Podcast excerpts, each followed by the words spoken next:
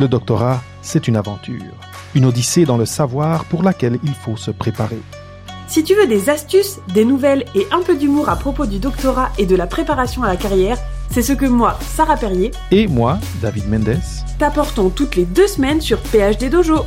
actualité, conseils, Histoire de thèse, question de l'auditoire, tu trouveras au dojo tout ce qui fera de toi une ceinture noire. Au doctorat, et au-delà. Bienvenue. au, au dojo. dojo. Bienvenue au PhD Dojo de cette semaine. Cette semaine, parler de science, communiquer la science. Sarah, tu as des choses à nous dire. Oui, j'ai des choses à vous dire parce que il y a très peu de temps, j'ai participé pour la première fois à un événement de vulgarisation scientifique. Et euh, je voulais absolument qu'on en parle parce que c'était trop génial. Très bien, mais eh, parlons un petit peu peut-être de, l'événement en soi, parce que souvent il y a, sais, quand- comme étudiant, euh, comme comme doctorant, doctorante, il y a des, des occasions qu'on a de présenter, mais souvent c'est plus académique. Et là, tu parles vraiment de vulga, de vulgarisation. Parle- Ouais. c'est- C'était quoi cet événement-là? Alors en fait, euh, c'est organisé par un lieu à Caen, en Normandie, qui s'appelle le Dôme et qui est un tiers-lieu. Alors euh, je sais pas si vous avez des tiers-lieux par chez vous. C'est pas facile à, à exprimer ce que c'est en fait, parce que justement, comme tout le monde l'indique, c'est un lieu un peu tiers où il se passe plein de choses différentes. Mais pour Mhm. t'expliquer, en gros, euh, c'est un bâtiment dans lequel il y a un Fab Lab, donc des machines dont on peut se servir. Il y a tout un étage qu'on peut louer et aménager un peu comme on veut pour faire des confs, pour faire des soirées, des plein de choses. Euh, et il y a une, euh, un endroit, si tu veux, pour euh, faire du coworking d'entreprise et tout ça. Donc c'est un peu, tu vois, c'est un peu un lieu qui s'adapte aux besoins et dont l'objectif principal est la médiation scientifique. Ok. Bien. Bah, tu vois, tu as bien vulgarisé le tiers-lieu. On essaye. Et donc en fait, euh, donc euh, l'équipe qui occupe ce lieu fait beaucoup de, de médiation scientifique. Et donc euh, là, ils ont organisé tout un truc qui s'appelait l'atelier des chercheurs, où en fait des doctorants vont dans les lycées, les collèges et tout ça pour euh, raconter leurs recherches. Donc ça, moi, j'y ai pas pu y participer, mais au bout de ça, le samedi qui suit la semaine en question, il y a l'événement qui s'appelle chercheurs chercheuses avec euh, l'écriture inclusive là avec SES. Euh, et en fait, qui consiste, euh, il y avait 10 stands de doctorants, et en fait, c'est ouvert à tout public. Et en fait, l'idée, c'est que les doctorants expliquent et vulgarisent euh, bah, leurs recherches, expliquent ce que c'est le doctorat et tout ça. Donc, euh, du coup, on m'a demandé si j'avais envie de participer. Évidemment, j'ai dit oui tout de suite. Et donc, voilà, c'était vraiment une super expérience. et, et donc, j'ai un peu mis le pied pour la première fois dans la vraiment la vulgarisation scientifique. Et c'est pas si facile. Donc euh, c'était vraiment une Oui. super expérience très enrichissante. euh, donc euh, voilà, c'est pour ça qu'on parle de ça aujourd'hui. Est-ce qu'il y avait un côté coaching ou c'était vraiment, il vous demandait, pensez à votre thématique et présentez-nous ce que vous, ce que vous, ce qui vous vient et ce que vous voulez? Ouais, alors en fait là sur celui-là, il n'y avait pas de coaching, mais c'est des choses qu'ils proposent et ils font même partie de la formation qui est proposée par l'école doctorale. Donc il y a une formation à la vulgarisation scientifique et je sais aussi qu'ils font des coachings spéciaux pour euh, certains événements comme ma thèse en 180 secondes. Là, il y a vraiment des coachings très spécifiques.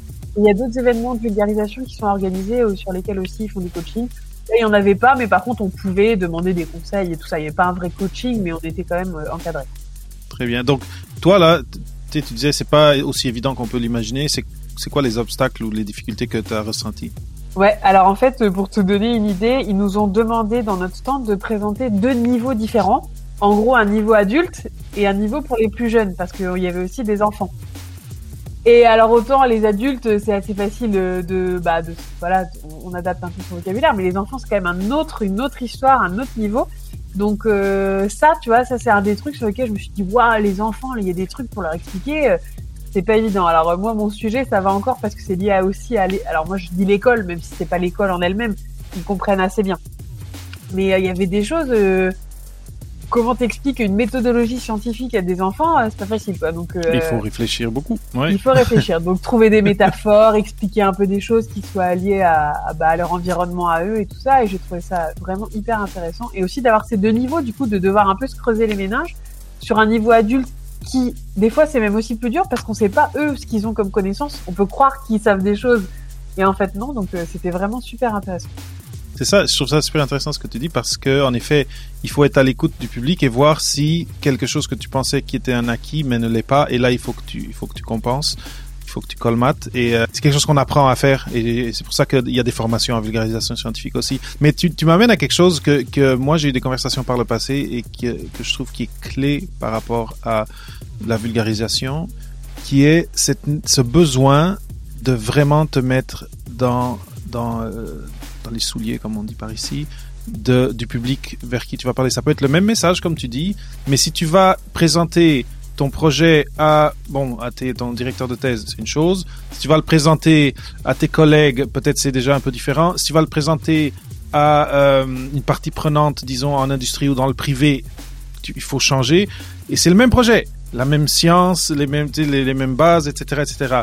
Mais après, quand tu penses dans la vulgarisation grand public, après, il y a les gammes d'âge, il y a le, niveau d'éducation de, de, des personnes, du public que tu vas avoir, et ça, ça peut varier. Mais des conversations intéressantes que j'ai eues, c'était avec euh, euh, Monica Feliu-Mojer, c'était, elle est puertoricaine, elle, elle a dit comment c'était important, pour parler de la Covid, c'était au tout début de la pandémie, que la personne qui va parler dans la rue aux gens et essayer de leur faire comprendre pourquoi un masque, pourquoi des vaccins, etc., mais qu'elle soit ou issue de cette population-là, ou qu'elle qu'elle soit déjà quelqu'un de reconnu et de et d'apprécier et qui parle le bon langage euh, à, à, cette population-là. Donc, je trouve que c'est un point très intéressant de la, de la vulgarisation scientifique auquel on peut ne pas penser tout de suite, qui est les publics, c'est vraiment varié et il faut vraiment travailler, souvent fort, à s'assurer d'être inclusif, euh, d'être respectueux, etc., etc. Et, euh, et bon, l'inclusivité comprend aussi, ben, si tu es un enfant, il faut que les mots qui sortent de ma bouche ne, ne te fassent pas sentir ah ça y est, je suis nul, j'ai rien compris, euh, etc. Exactement. Et alors du coup, moi j'ai un peu de bol parce que j'ai fait de la communication dans ma vie par le passé. Donc ça m'a aidé et en fait je me suis rendu compte que j'appliquais des trucs que j'ai appris en com pour ça. Parce que c'est vraiment communiquer la science. Donc, euh... Et en plus, là, comme c'était un lieu ouvert au public, tu savais pas à qui t'allais avoir affaire, quoi. Donc on a eu euh, des jeunes qui étaient des étudiants en master, on a eu euh, des, il y a d'autres doctorants qui sont passés, mais il y a des familles avec des enfants qui avaient euh, 5 ans et 10 ans, tu vois. Ok, ok, donc, il donc fallait adapter avait, live. Exactement. Et okay. donc c'était super. C'était vraiment, alors c'était très fatigant. Euh, parce qu'en plus, forcément, même si on fait différemment pour chaque, le message se répète quand même. Donc on, voilà, on répète beaucoup de choses et et, euh, et c'était, mais par contre, c'était super enrichissant. Est-ce que vers la fin, sans compter la fatigue, tu sentais que là, à chaque fois qu'il y en a une nouvelle, il y a des choses que j'ai appris depuis ce matin que là, ça va beaucoup plus vite pour que je, pour que je me rende au, à, à mon objectif? Ouais, en fait, il y avait un espèce de d'effet ambigu, c'est-à-dire que en effet, tu te dis ah oui, tiens, ça c'est un peu le même profil que ce que j'ai vu tout à l'heure, donc on a déjà certains réflexes qui arrivent, et en même temps, comme on l'a déjà fait plusieurs fois, plusieurs fois, plusieurs fois, il y a aussi des choses qui peuvent un peu passer à la trappe. On se dit ah mince, ça je l'ai pas dit, est-ce que je leur dis après et tout. Donc c'est un peu à double tranchant en fait, le fait de pas à chaque fois se réinventer, mais euh, réutiliser des choses qu'on a un peu accumulées pendant la journée, euh, c'est un peu à double tranchant. Et là, l'autre question que je, que je garde depuis un petit bout, c'est donc c'est quoi un ou deux de ces trucs de, com, de communication que tu as, que as utilisé et que tu étais comme yes, je suis capable de l'utiliser maintenant En fait, euh, alors pour te raconter, moi j'ai expliqué ce que c'est une démarche méthodologique et j'ai utilisé ma fameuse métaphore Harry Potter là dont je parle ah, oui. plusieurs épisodes. Et en fait, euh, donc en fait j'ai utilisé en gros trois niveaux. C'est-à-dire qu'il y avait un niveau pour ceux qui connaissent Harry Potter et qui connaissent l'histoire par cœur, qui pouvaient résoudre, en fait, c'était une espèce de petite énigme, qui pouvaient résoudre l'énigme grâce à ça. Il y avait un niveau un peu adulte avec des mots qui sont quand même un peu scientifiques, même si j'expliquais. Et après, j'ai fait un niveau pour euh, un peu les enfants euh, qui peuvent savoir lire, euh, avec, bah, par exemple, tu vois, au lieu de dire problématisation, je dis, alors d'après toi, c'est quoi le problème? Ça a l'air tout bête, mais de transformer comme ça son discours, et ça, c'est des choses qu'on fait en communication. Et c'est des... par exemple quand on a différents réseaux sociaux, on s'adresse pas aux mêmes cibles. Donc on va changer, c'est le même message, mais le discours n'est pas le même. Et en fait, on fait la même chose en éducation. Moi, je suis aussi prof, et en fait, on va expliquer trois fois le même procédé, la même définition, avec trois fois des mots différents, justement pour ça, pour éviter que, enfin, pour que tout le monde s'y retrouve et, et qu'on n'ait pas de, de, de, personnes qui soient perdues dans, dans la foulée, quoi. Et là, une question, une question comme ça. Si tu étais, parce que là, c'était comme je disais, live. Il fallait que vous vous vous adaptiez à la personne ou aux personnes qui étaient devant vous. Si on, si on t'avait demandé, c'était euh, une agence de de communication scientifique, puis on t'avait demandé, ok, préparez-nous euh, une version adulte, une version enfant et une version jeunesse. Est-ce que tu tu serais capable de partager, tu sais, pour les gens qui écoutent et qui ont peut-être ont un projet comme ça, de partager, ce serait quoi ton processus pour aller de ton niveau académique et comme et, et, et réduire le filtre de plus en plus, ou en tout cas changer de filtre euh, de l'académique jusqu'à l'enfant? Comment on décortique, comment on... Alors moi, je suis pas une spécialiste, hein, c'était ma première fois, mais c'est vrai que moi, j'aime bien utiliser des métaphores. Et euh, par exemple, je te donne un exemple tout bête pour que tu vois. Euh, pour euh, expliquer euh, comment on mène une enquête avec les enfants, je leur disais qu'est-ce qui se passe quand on mélange du bleu et du jaune? Le chercheur, il se pose cette question. Qu'est-ce qui se passe quand je mélange du bleu et du jaune? Bon bah peut-être ça fait violet, peut-être ça fait rouge, peut-être ça fait vert. Donc en fait, tu vois, ça c'est des hypothèses qu'on peut mettre en place. Et donc j'utilisais, tu vois, une espèce de métaphore comme ça qu'ils comprennent parce qu'ils l'ont fait à l'école depuis tout petit de mélanger du bleu et du jaune. Et puis donc après, on essayait d'expliquer un peu. Alors comment tu ferais pour vérifier si c'est bleu ou jaune? Et en fait, l'idée, moi, c'est tout le temps d'utiliser un peu des métaphores comme ça qui soient un peu adaptées à ce que des gens ont déjà connu dans leur vie, quoi. C'est ça ma technique, mais c'est peut-être pas la bonne. hein. C'est, c'est, mais c'est un bon outil. Ça, je suis sûr que, bien sûr, c'est une approche plus complexe, mais bien sûr que d'aller chercher des images, quelque chose qui évoque, un, peu- quelque, qui, évoque des idées qui, euh, qui, qui peuvent être un raccourci pour une idée qui, expliquée au niveau académique, est quand même complexe. C'est sûr c'est un truc. Moi, l'autre chose euh, où, où je, où je pense que c'est comme la première couche qu'on enlève de cet oignon, c'est le jargon.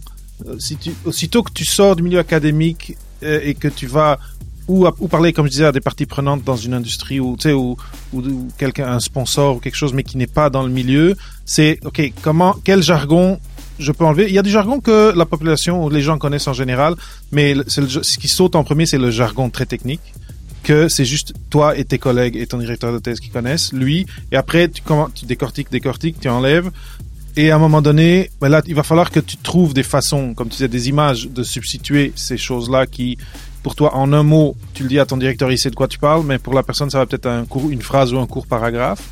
Après le jargon, eh bien, c'est un peu les concepts, c'est comme, comme tu disais, la méthodologie de la recherche. C'est un concept que, si tu parles des doctorants, t'as plus, besoin de, après avoir dit la méthodologie de la recherche, c'est bon. Mais là, ces concepts-là, si tu pars, si tu pars, comment dire, si tu approches un public en, en disant ah ça vous savez ça c'est quoi la méthodologie de la recherche, ben t'en, as peut-être perdu 50% ou même plus. Donc moi je dirais jargon, concept compliqué ou complexe ou, ou très très pointu. Et après il y a vraiment un niveau, euh, la question du niveau de langage. Si tu parles à des enfants, tu sais, il faut vraiment changer et même après aussi peut-être embellir et, et, euh, Raconter et, euh, des histoires, ouais, raconter, ouais. amener plus de l'émotion que je- tu sais, le plus tu, es- tu vas vers l'adulte, le plus les gens sont capables de, digérer un, un contenu quand même assez sec et très euh, comment dire, euh, je sais pas cartésien, etc.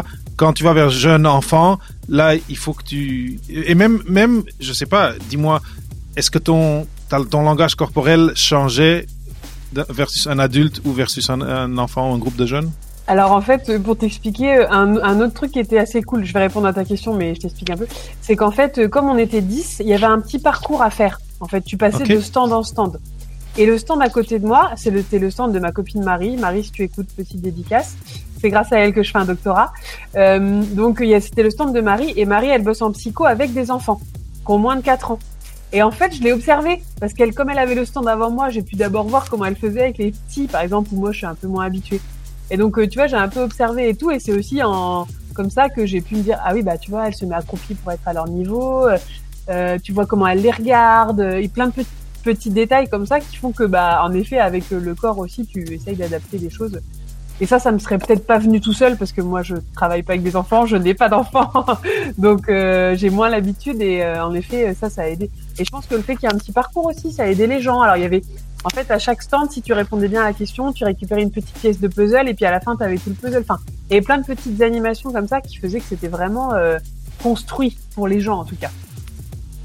Très bien, je, je trouve ça génial. La, la dernière chose que moi je voulais, je sais pas toi, mais que je voulais ajouter, j'ai eu euh, une belle conversation, d'ailleurs une entrevue avec Viviane Lalande de, Bah, j'allais t'en parler. de, de Syllabus. Mm. et, et mais euh, j'ai euh, aussi assisté à une conférence par elle et une des choses qu'elle disait et que je trouvais qui est très très importante, c'est vulgariser, c'est faire le deuil. Parce que quand quand on on est dans un sujet de recherche, on l'aime notre sujet de recherche dans tous ses détails, dans toutes les techniques, dans tout, dans tout, tout, tout, tout, tout. Et quand on a devant nous un enfant ou un jeune de 14 ans, il faut qu'on fasse le deuil d'une grande partie de tout ça et qu'on soit capable de prendre, OK, c'est quoi l'idée clé que je veux passer? Qu'est-ce qui est vraiment nécessaire à passer? Juste cette idée. Et le reste, tu te dis, bon, ben, ce sera pour une autre fois ou ce sera pour dans un an quand il viendra à la, à, la prochaine version et qu'il aura 15 ans, 16 ans au lieu de 14, 15. Et je pense que ça, c'est lié aussi à ce que tu disais tout à l'heure, le jargon, parce que, alors, toi, tu te souviens peut-être pas, parce que c'était il y a longtemps, mais moi, j'apprends beaucoup de jargon encore, il y a plein de termes, bah, très euh, recherche, quoi, que j'apprends encore, et je me dis, putain, maintenant que je l'ai appris, j'ai envie de m'en servir, quoi. Et en fait, euh, et euh, j'ai fait lire un truc à mon papa l'autre fois. Mon père, il est éduqué et tout. Il m'a dit, mais tu comprends ce que tu écris là? Et tu vois, et j'étais surprise parce que bah il y a plein de mots que j'ai déjà entre guillemets euh, digérés et que maintenant je peux utiliser. Et en effet, et ça, faire le deuil de plein de choses qu'on a eu du mal des fois à intégrer, c'est compliqué. Très bien. Euh, moi, c'est plus ou moins ce que j'avais à dire aujourd'hui. Donc, c'est pas, on, peut pas faire un cours en 20 minutes, un cours de vulgarisation, mais je pense qu'on a, on a passé en revue quelques points très importants de qu'est-ce qui est important quand on vulgarise? Je ne sais pas si tu aurais toi un dernier message à passer euh, à des gens qui ont de la curiosité, euh, euh, mais, mais moi c'était penser, se mettre dans les souliers du public et penser comment est-ce que mon message peut passer le plus proche de 100% possible et ce qui veut dire faire le deuil de certaines choses pour, pour passer juste ce qu'on veut. Ouais, complètement. En fait, c'est comme quand on monte une stratégie de communication, on doit se poser quelques questions clés euh, alors les questions clés en communication, c'est euh, qui est en train de parler, qui émet le message, parce que ça, notre casquette, elle change. On n'est plus le chercheur qui est dans son labo. À qui on s'adresse, donc massive, c'est quoi ses besoins, euh, qu'est-ce qu'elle, ses freins, qu'est-ce qu'elle comprend, qu'est-ce qu'elle comprend pas, et tout ça. Quel est le message que je veux faire passer et quel est mon objectif? C'est vraiment, c'est le début, c'est la base de chez base de ce qu'on apprend en com. Et, et, de se dire ok mon objectif c'est quoi? Moi mon objectif c'est que les gens ils sortent de mon stand en se disant ah tiens c'est ça qu'ils font les chercheurs en sciences humaines et sociales, parce que moi j'avais un stand de sciences humaines et sociales, parce que voilà, j'introduisais un peu en disant, euh, bah faire de la recherche pour vous c'est quoi? Et ils disent tous, bah les blues, les labos, les éprouvettes. Je alors moi je fais des sciences humaines et sociales, on fait comment? On met des gens dans les éprouvettes ou on fait quoi? Et donc ça permettait d'enclencher la conversation. et je pense qu'en sortant du stand, ils avaient un peu, ils avaient un peu plus l'image de ce qu'on pouvait faire en sociaux, en tous ces trucs-là. Génial.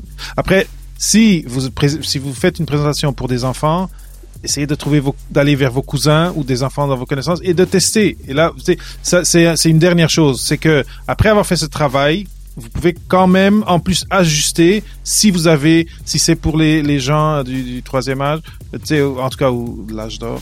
Si vous allez chez votre grand-maman et dit grand-maman, j'ai fait ça pour euh, pour euh, pour ton ta gamme d'âge, je vais te le présenter, dis-moi si et là, boum, vous aurez l'heure juste par rapport à ça c'est compris, ça c'est pas compris.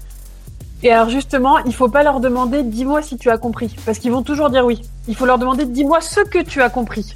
Et essayer, surtout si c'est des testeurs, ils sont plutôt d'accord normalement c'est d'essayer de leur faire dire j'ai compris ça, ça, ça et ça. Parce que sinon ils vont dire oui, hein. ils vont toujours dire qu'ils ont compris. Hein. Ah non, et même demander qu'est-ce qui était moins clair, qu'est-ce qui était pas clair. Qu'est-ce que je peux améliorer? Est-ce qu'il y a des choses où tu t'es dit tiens c'est un peu flou Est-ce qu'il y a des mots que, que, qui marchaient pas pour toi, etc. Voilà. C'est c'était mon dernier petit euh, petit truc. Euh. Mais sincèrement, euh, s'il y a des doctorants qui écoutent, qui regardent, je vous incite à le faire, essayer parce que c'était vraiment super et moi je sais que je vais recommencer. Cool, génial. Je trouve que c'est important. Je trouve que euh, avec tout ce qui se passe aujourd'hui en termes de d'information qui est véhiculée par des canaux qui sont pas du tout dans la recherche, mais qui ont beaucoup d'influence quand même. Ben, si si chaque doctorant, si chaque chercheur euh, décide, euh, qui le veut aussi, c'est pas c'est pas pour tout le monde, mais qui veut parler de ce qu'il fait, ben prend prend ça en main et décide de le faire soi-même. Je pense que c'est une bonne chose. Et, et, et, ça vous servira dans, dans, toute votre carrière parce que apprendre à parler de ce qu'on fait euh, professionnellement et à différents publics, c'est très bon pour n'importe qui. Et puis ça change un peu de toute la communication académique qui est très normée et des fois un peu un peu plus compliqué à, à, acquérir. Là, c'est vraiment c'est vraiment un exercice totalement différent et, et en tout cas, moi, j'ai trouvé ça très agréable. Génial. Bon ben, Sarah, merci d'avoir proposé cette thématique. Avec Je suis content que tu aies participé à ça. Et si un jour il y en a un autre et que c'est euh, en direct, tu me diras. J'aimerais, j'aimerais regarder ça. Ça marche. Ok, ça roule. Allez, merci. Bye Merci bye. David. Au Ciao. revoir tout le monde. Bonne semaine et euh, à dans deux semaines au PhD Dojo en français.